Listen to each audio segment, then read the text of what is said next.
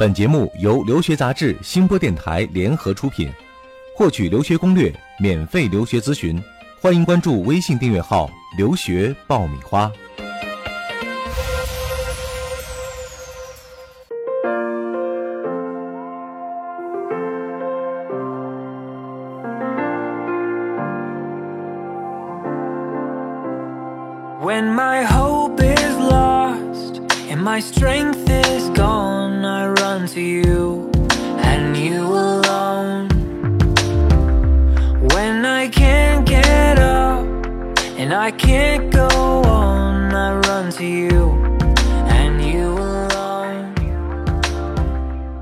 留学爆米花，欢迎大家再一次收听，我是长天。我是文老师。嗯今天呢，我们要讲一个亘古不变的话题哈，那就是专业啊。呃，文老师经常学生家长会问你，文老师帮我们学生选一个，帮我们孩子选一个嗯热门专业啊。对，嗯呃，容易学，薪水高，嗯好找工作。嗯，嗯、的确，热门专业是有一些可以评判的这个标准的。对，比如收入高，嗯啊，容易找工作。但是我觉得容易学这个 没没办法 同时满足，什么好事儿都让你摊上了。而且这个热门专业还有一定的风险，就是说你读的时候可能热门，但是你读出来之后会不会也一直热门呢？这需要有一个预判性。啊对对对嗯对要有长远的眼光来看这个事儿。对，嗯，那今天文老师就会详细的给大家来分析一下哪些专业是出国留学的热门专业。通常来讲，理工科的肯定要比商科的容易找工作嗯，啊、因为中国学生在学理工科方面肯定比国外的学生有优优势哈比。如说我们的理工基础数学呀、物理啊、化学啊、这些，我们在基础教育方面就要优于国外。嗯呃，国外人在数学方面啊，比如说统计上啊，或者是一些机械上面、计算机上面，他们都不是太愿意学。嗯嗯，其实呃，这是一个很简单的问题哈，就是你如果说呃留学结束之后想在国外找工作的话，你面临的竞争对手其实是老外，对吧？对你一定要找那些老外学的不是很好的，或者他竞争不过你的对，不太愿意。意学的，我们中国学生有优势的，嗯而且这个还要考虑一个市场的需求量。嗯比如说计算机，为什么说计算机在现在过去的十年，包括未来还会是一个主流专业呢？就是它的应用力太广了。嗯你看，我们现在打开一个手机，我随便想做一件事儿，比如我想健身，哇，有 N 多的 A P P 可以让我选择。嗯啊、随便做一个事儿，我哪怕喝个水都能有个 A P P 手机平台了，告诉你每天怎么去提醒你喝水。对。啊，所以它这个信息方面的研发，包括软件方面的研发，太发达了。嗯，这个行业其实一直是在高速发展的哈。对，前几年我们说计算机人才好像觉得有一些过剩了哈，嗯有一些学计算机的人太多了。嗯但最近几年你会发现，其实真正的好的人才或者说优质人才，一直是很匮乏或者很很短缺的。尤其是编程方面的，嗯呃，就是永远都是一个主流嗯啊、因为大家你看现在主要是做软件和硬件嘛，就对是软件方面呢还是很需要人才的，而且收入很高。嗯呃，我前天跟我在加州的一个学生通电话，啊、这个学生也蛮有趣的一个经历。他在国内是学教育的，嗯呃，那么他现在在学什么呢？他在学中医哦啊，完全不搭的两个专业啊。呃，他在签证的时候，签证官就说：“哦、y o u are very crazy，你竟然去美国学中医，你觉得这简直是不可想象的事儿。”哎，但是他确实是对这个专业很感兴趣，而且他也跟我讲，他说我毕业之后肯定能够找到工作的。那我现在边上学边打工，他申请了 CPT，啊，那么我后面会讲到一些有关工作签证的问题啊。他说我现在一个月的呃收入呢，我打 part time 工啊、每个月的收入有三千多美金，那么我是够我上学和生活的。嗯对对对对对，哎，我说你这个收入不错呀，上学期间就三千多美金。他说哎呀，跟做 IT 的比差远了，嗯人家一个月两万多美金，嗯，呃收入很高的。所以说在工科里面，IT 应该说是一个比较稳定的一个选择了哈。对，那在工科还有其他的吗？比如说，我知道石油这方面好像一直是比较比较对不错的，石油工程机械这一方对对对，面啊，电气工程，电气工程，电气工程大家也都是一个预计未来的收入会很高的一个专业，而且留下来可能性会比较大。对，比如啊我之前有学生学专门的发动机方面的、机械方面的，在当嗯国外还是会找到很好的工作的。嗯，呃，一般来讲的起薪通常都是将近六万美金，六万美金，哎，就是一个新新的刚刚毕业的学生那是。很好的一个起点了对啊。嗯，那刚刚说了，排名第一的应该是工科的这些专业哈，那第二的其实是商科哈。我们嗯常说中国人出去留学，应该说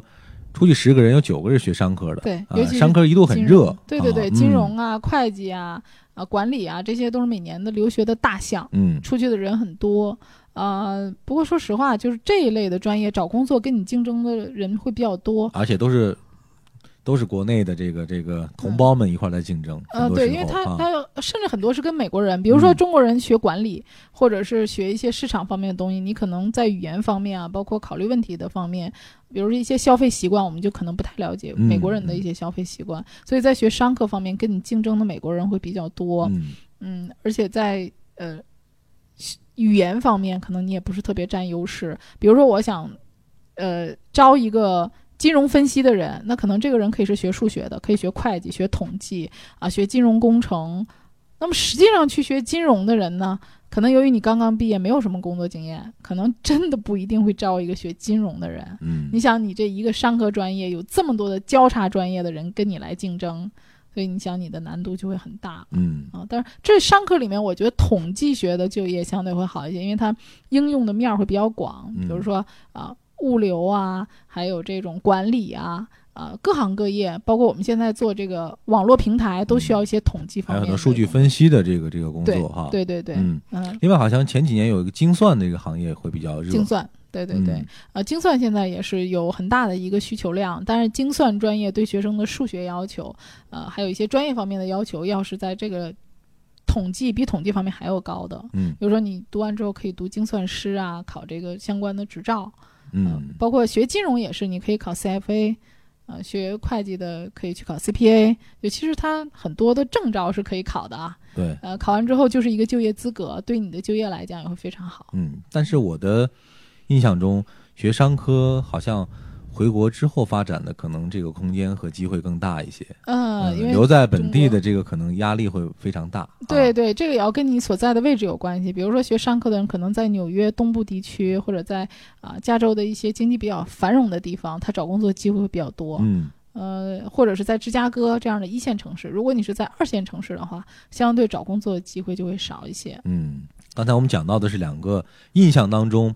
比较热门的专业哈，嗯。一个是工科，一个是商科哈。嗯，那这两个专业其实都偏向于我们所谓国内的这些理科学生，对。啊，对他们来说机会更更大一些。嗯。那对于这个文科学生来说，呃，之前会有一些，比如说市场营销类的这种专业，对对对对，其实我嗯。觉得现在大家可以去瞄准一些更有呃技术含量、数据分析的这种、嗯。呃市场营销，尤其是跟一些新媒体相关的，嗯。因为大家现在看到很多的企业，无论什么企业都需要市场，嗯。但是它这个市场现在的不是纯粹的去做销售，更多的是去做一些市场的分析。那这些分析是基于一些数据，嗯，调研和这种挖掘数据哈，对数据挖嗯掘。啊、比如说你这个学计算机的人，有计算机背景的，你可以去学这些跟数据挖掘啊，还有这个啊、市场分析相关的专嗯。业。那么这个会有一些程序，比如说你可以自己编一些小程序啊，做一些数据上的分析和做一些啊模拟的一些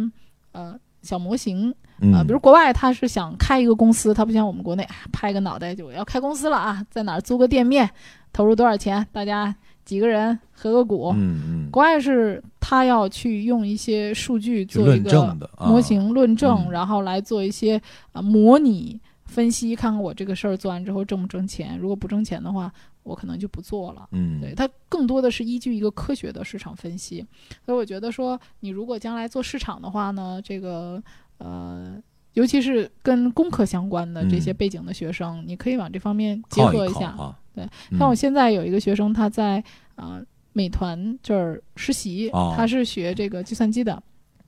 那他就觉得说，哎，这个专业很有意思啊。嗯因为我在呃做这个市场的时候，我发现有一些技术的东西在里面，比如说嗯我要运用我的计算机啊，怎么去优化我的这个平台，嗯怎么去做这个客户的一个意向性的，他喜欢哪一类的产品，那么我可以利用我的这个计算机的知识和统计方面的知识嗯来分析出哪一类的产品啊，它的销售是最好的。嗯嗯、比如说我在国外，我开一个饭店，这可能是最基本的、最简单的一个啊、例子啊。很多人会开饭店，那么开饭店的话，我在什么样的区域来开？啊、那我这个区域的人客流量有多大？嗯这个是一个统计。水平，对、啊对对对，包括我用什么样的一个传播方式，比如说我是网络的，还是用最传统的邮寄、嗯这个呃传单的方式，还是我路边发单啊？那么这些都是要经过一些统计的。他其实考虑的是你应该有一些技术的背景，但是呢又有一些呃市场分析的一些方法和一些市场的眼光哈，对包括一个综合性的这么一个考量。调研、嗯调研的能力，比如说我周围的这个社区里面，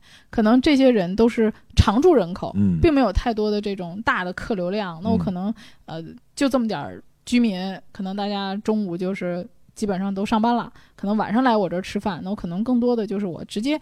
发发传单啊，大家都了解，或者我直接弄个优惠券儿，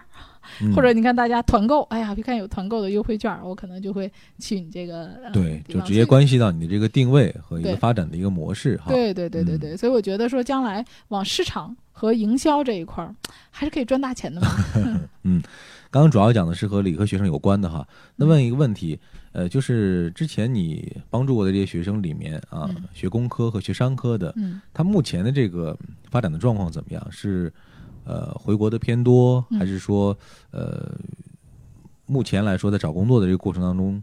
遇到的状况是是一个什么样的情况？整体来讲呢，学计算机的或者电气工程的找工作的状况会比较好。嗯呃，之前我们有预计说，学一些生物化学方面的学生嗯可能会。呃，比较容易找工作，但是我发现啊、嗯但是我发现今年生化方面找工作的情况并不好，这个是出乎我意料的。对，原来想可能去一些药厂啊，呃，或者是一些呃生物机构啊这种搞研发的，现在我发现硕士的话，今年的状况不是太好。嗯呃，商科类的呢，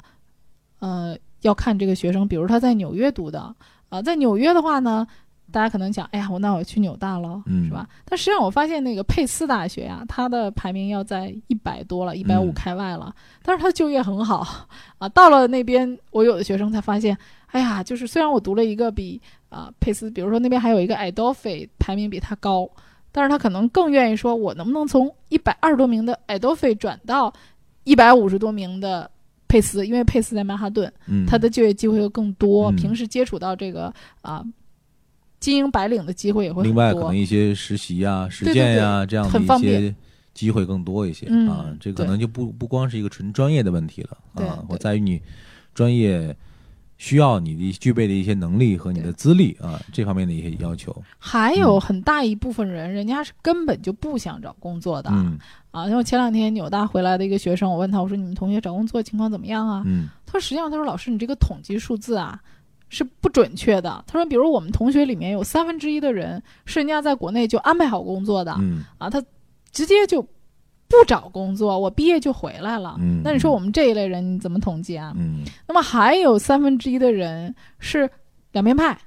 我先看看美国好不好找工作呀，试试啊一试啊。嗯如果不好的话，我再回国发展啊。那么还有一类人是真的要削尖了脑袋，在美国就找工作，我不想回来的。这三类人呢，我觉得你们在不同的这个目的下呢，你要做不同的准备。嗯比如说，你想一心留在美国的人，你要刚入学的时候就对自己严要求、高标准，去多做实习。比如说，你的简历起码应该找一些专门的简历，学校有这种职业就业指导中心，你应该去这些地方帮你改改简历。一个非常好的简历，真的是对你的呃工作的申请如虎添翼。很多人不在乎这个简历，但是嗯这个就是你成功的第一步。对呃，而且平时对自己的各项的要求，抓住一切可能的机会去抓住这个实习的机会，因为你刚开始是实习，后面你可能才能有机会去拿这种有薪水的啊、更长时间的一些工作，呃，比如说你读两年的书啊，两年的硕士，那么你在第一年的时候，你就要开始找工作，而不要说等到最后我马上快毕业了我才开始找工作。啊，那如果说你第一年有一个实习机会，你在第二年的时候，你找工作的时候，你有一个实习的背景，啊，你就会就事半功倍了。哎，啊事半功倍了。我之前有个学生就这样，他在学校里面的成绩非常好，GPA 很高啊，然后在国内的大学也非常不错，呃，可以讲这个中国呃排名应该前十了。他在嗯、呃大一的时候呢，就呃研一啊，他在应聘工作的时候呢，跟这个呃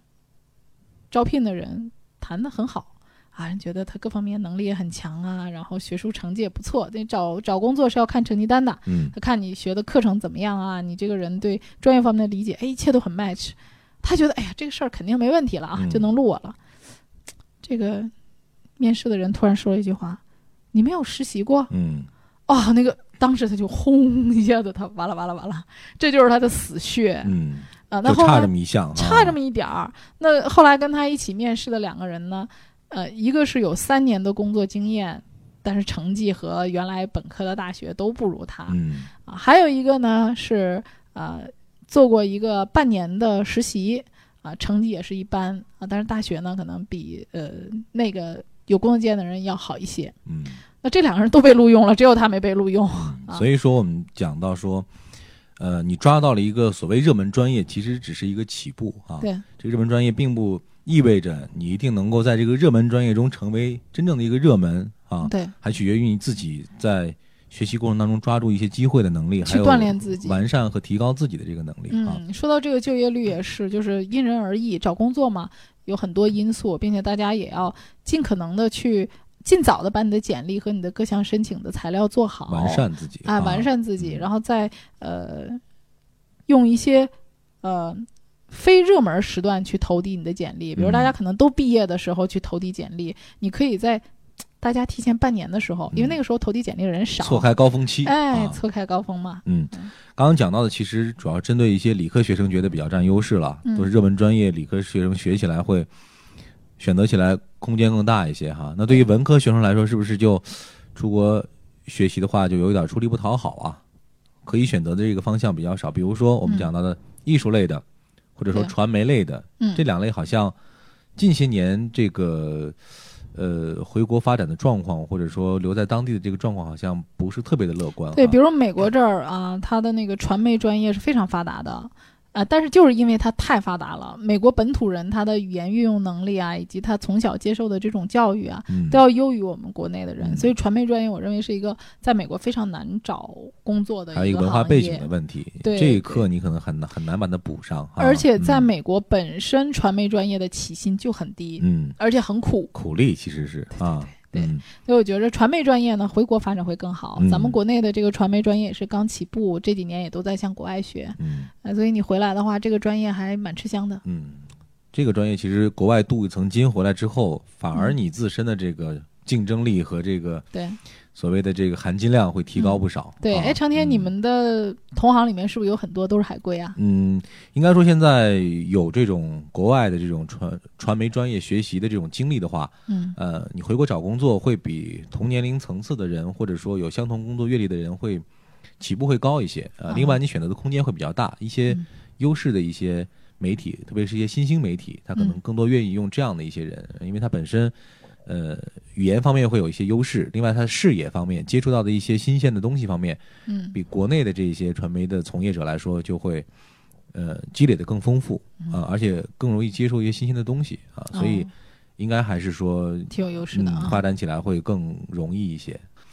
呃，刚刚我们是比较细分的哈，把这种所谓目前比较热门的专业都进行了一个盘点哈。对，啊、之所以热，是因为刚刚我们讲到的两个原因，一个就是未来发展的前景好啊，比如有可能留下啊，或者说找工作比较容易；再一个就是薪酬方面会比较乐观一些啊。对，当然了，也要根据自己实际的情况啊，比如说刚讲的工科和商科，可能嗯对于你自己的要求就是学习过程可能会相对比较枯燥一些嗯啊。这个学习的过程当中，可能更多的需要和数字啊，需要和这种呃物理啊、机械啊去打交道。对，嗯，那相反呢，可能有一些大家比较热衷的，比如说传媒类的或者创意类的、文化类的嗯啊、虽然你自己学起来可能会觉得有比较轻松，或者说比较有意思，但是最后的结果可能在物质方面不会马上嗯达到你满意的一个程度。哎，比如说我有个学生啊，他画画画的超级好啊，嗯我觉得是一个非常有天分的人啊，他就可以拿一支笔把这个东西画的活灵活现。啊，但是他知道，他说我这个艺术这口饭嗯 是很难吃的，我这个不能靠这个吃饭。嗯嗯、他们家是搞物理的，啊他说我还得是靠物理这个啊来将来混口饭吃。我可以把艺术这个作为我的一个兴趣爱好。嗯啊，我觉得我们在选专业的时候呢，一方面要考虑到我将来的就业啊，另一个方面呢，还要考虑到就是我自己的兴趣爱好，就是起码我对这个专业来讲，我不是很排斥啊。那么也有一些人就为了这个就业去选择了一个自己完全不喜欢、为了攀这个热门哈，对，那么就导致了一些很不理想的，或者说很惨不忍睹的，比如说 辍学呀、然后被开除啊等等，这个我们后面下一期会再讲这个问题啊，嗯就是为什么有那么多的学生会在美国没有毕业，呃，或者是因为成绩不好而转学。嗯，所以这个热门嘛，你能抓住这个热门当然好，但是最关键的一点还是找到适合自己的啊，嗯适合自己的才是最好的。对，嗯。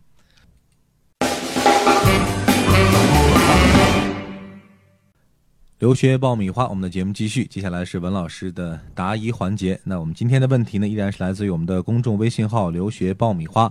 呃，这位网友的名字叫 Kevins 啊，他要问文老师说：“请问美国的社区大学奖学金多吗哦，其实啊我很高兴这个学生能关注到社区学院，嗯因为这个确实是被咱们中国学生来讲不太被认？”可一个忽视的，我们之前也讲过哈，其实是一个很好的跳板，但很多人不知道。啊对对，对，或者咱们中国人一直都觉得面子嘛，觉得这个社区学院听起来不太好啊，像大专一样这种就要一步到位哈。对对，嗯但实际上真的是美国，尤其在加州西部地区，有几所社区学院都是非常非常棒的。嗯呃，像 U C Berkeley 啊，呃 U C 这个 Santa Barbara 这些学校，都跟他每年有固定的合作，有固定的名额给转他们。学名额，啊基本上那些学校能升读这些对接学校的比率能达到百分之六十甚至哦七十以上，呃，所以你根据他那个课程设置就顺着读，能转入名校的几率非常高。嗯而且这个社区学院，咱们讲它的一个很大的卖点就是它的学费便宜，一般一年就是七八千美金。嗯。啊，这个要比大学的，比如说加州系统的，一年要三万多美金，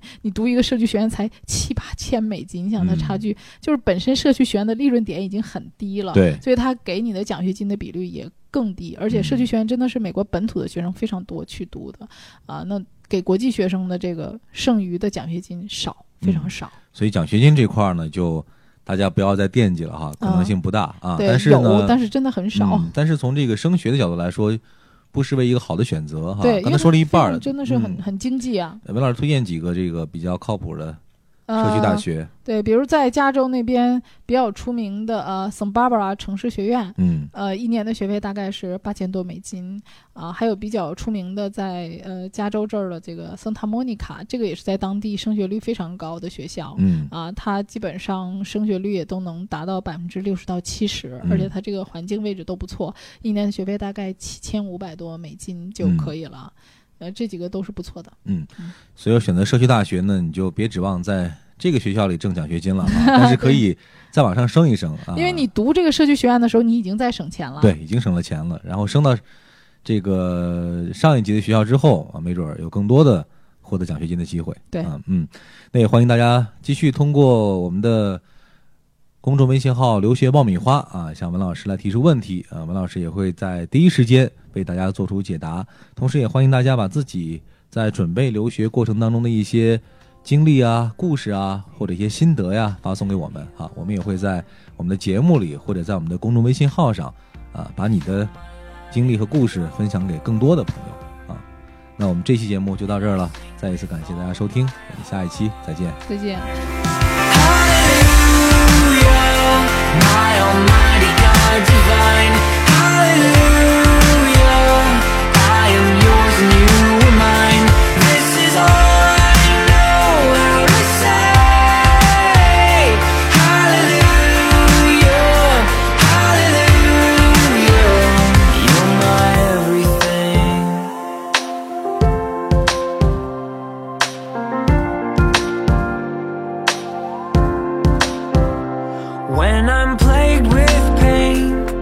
and filled with fear, I run to you